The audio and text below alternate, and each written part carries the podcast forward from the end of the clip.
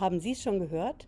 Der Prozess um den größten Steuerskandal, den wir in Deutschland jemals hatten, das ist der Cum-Ex-Skandal. Da ist der Prozess gegen den Hauptangeklagten jetzt geplatzt. Der Hauptangeklagte, das ist der Schöpfer dieser Cum-Ex-Deals. Hanno Berger ist ein Steueranwalt, ehemals Finanzbeamter, und dem sollte in Deutschland der Prozess gemacht werden, aber der sitzt in der Schweiz und sagt, ich komme einfach nicht zum Gerichtstermin. Geht das denn so einfach? Wenn ich einen Gerichtstermin habe, dann bekomme ich ja eine Ladung, eine offizielle Ladung. Egal wo ich wohne, kann ich dann einfach sagen, ich komme nicht zum Gerichtstermin? Das erkläre ich heute. Bleiben Sie dran, bis gleich.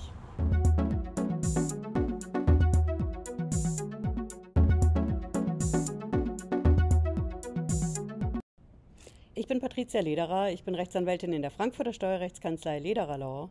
Ich freue mich, dass Sie heute dabei sind. Wenn Sie neu sind auf dem Kanal, bleiben Sie hier mit einem Abo dabei und drücken Sie vor allen Dingen die Glocke.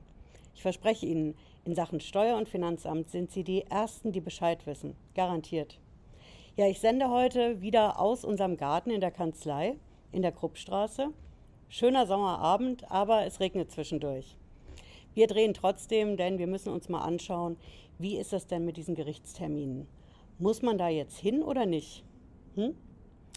Wichtig vorweg, es geht um Gerichtstermine, wenn Sie eine Strafsache am Bein haben. Da müssen Sie eigentlich auf jeden Fall erscheinen. Bei der Steuerhinterziehung ist es ja so, sobald das Finanzamt fertig ermittelt hat, schaut sich das die Staatsanwaltschaft an und dann wird die Anklage beim Gericht zugelassen und das Gericht macht als nächstes einen Termin. Einen Verhandlungstermin und zu dem Verhandlungstermin, da müssen dann Sie mit Ihrem Anwalt eigentlich hin. Aber wir haben ja jetzt gesehen, es geht auch anders. Hanno Berger ist ja der Schöpfer von diesen Cum-Ex-Deals. Hm? Das ist ein Anwalt, der hat in den 90er Jahren bei uns in Frankfurt am Main als Finanzbeamter angefangen. Es war auch einer der Oberen, der eigentlich die Banken auseinandergenommen hat bei der Betriebsprüfung. Der hat dann irgendwann die Seiten gewechselt und hat diese Cum-Ex-Deals geschaffen.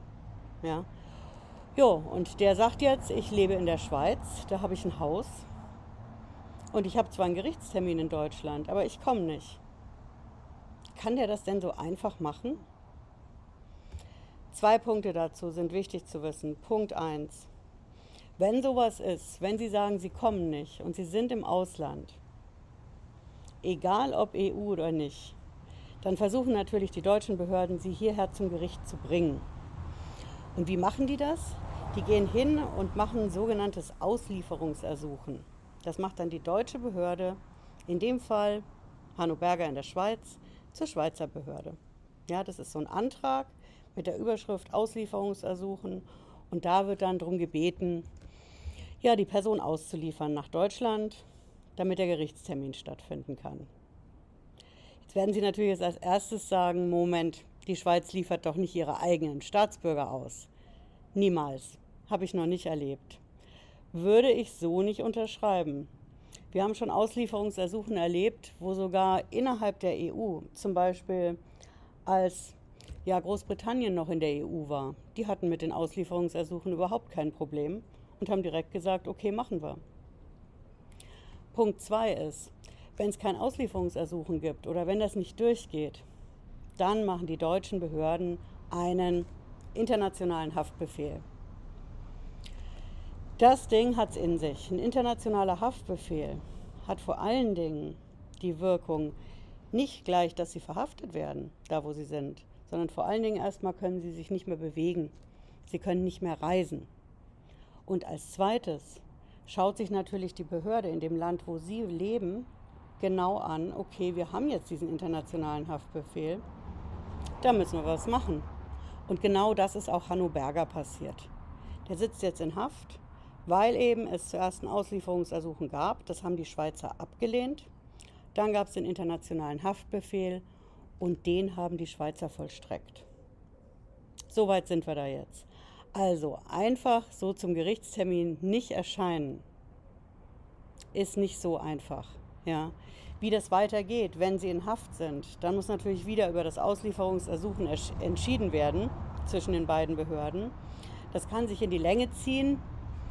Das Ganze kostet auf jeden Fall Zeit, denn wenn dieser internationale Haftbefehl vollstreckt ist, das heißt, wenn Sie inhaftiert sind, dann geht das wieder mit diesem Auslieferungsersuchen los. Und die beiden Behörden müssen sich einig werden, werden sie ausgeliefert oder nicht. Ja, auf jeden Fall, Fakt ist, es ist nicht so leicht zu sagen, zum Gerichtstermin komme ich nicht, wenn Sie in einem Land sind, wo Auslieferungsersuchen durchaus bearbeitet werden und wenn die deutschen Behörden einen internationalen Haftbefehl machen. Mit dem ist einfach das Ziel, dass sie sich, sobald sie sich bewegen, aus dem Land, wo sie sind, heraus verhaftet werden und eben doch zum Gerichtstermin in Deutschland antreten müssen. Hm? Ja, ich hoffe, Sie haben was mitgenommen heute. Wenn Sie wollen, hören Sie noch mal einen Podcast rein zur Sendung. Und wir sehen uns spätestens Freitag 18.30 Uhr wieder, wenn Sie mögen. Bis dahin, bleiben Sie gesund. Ciao.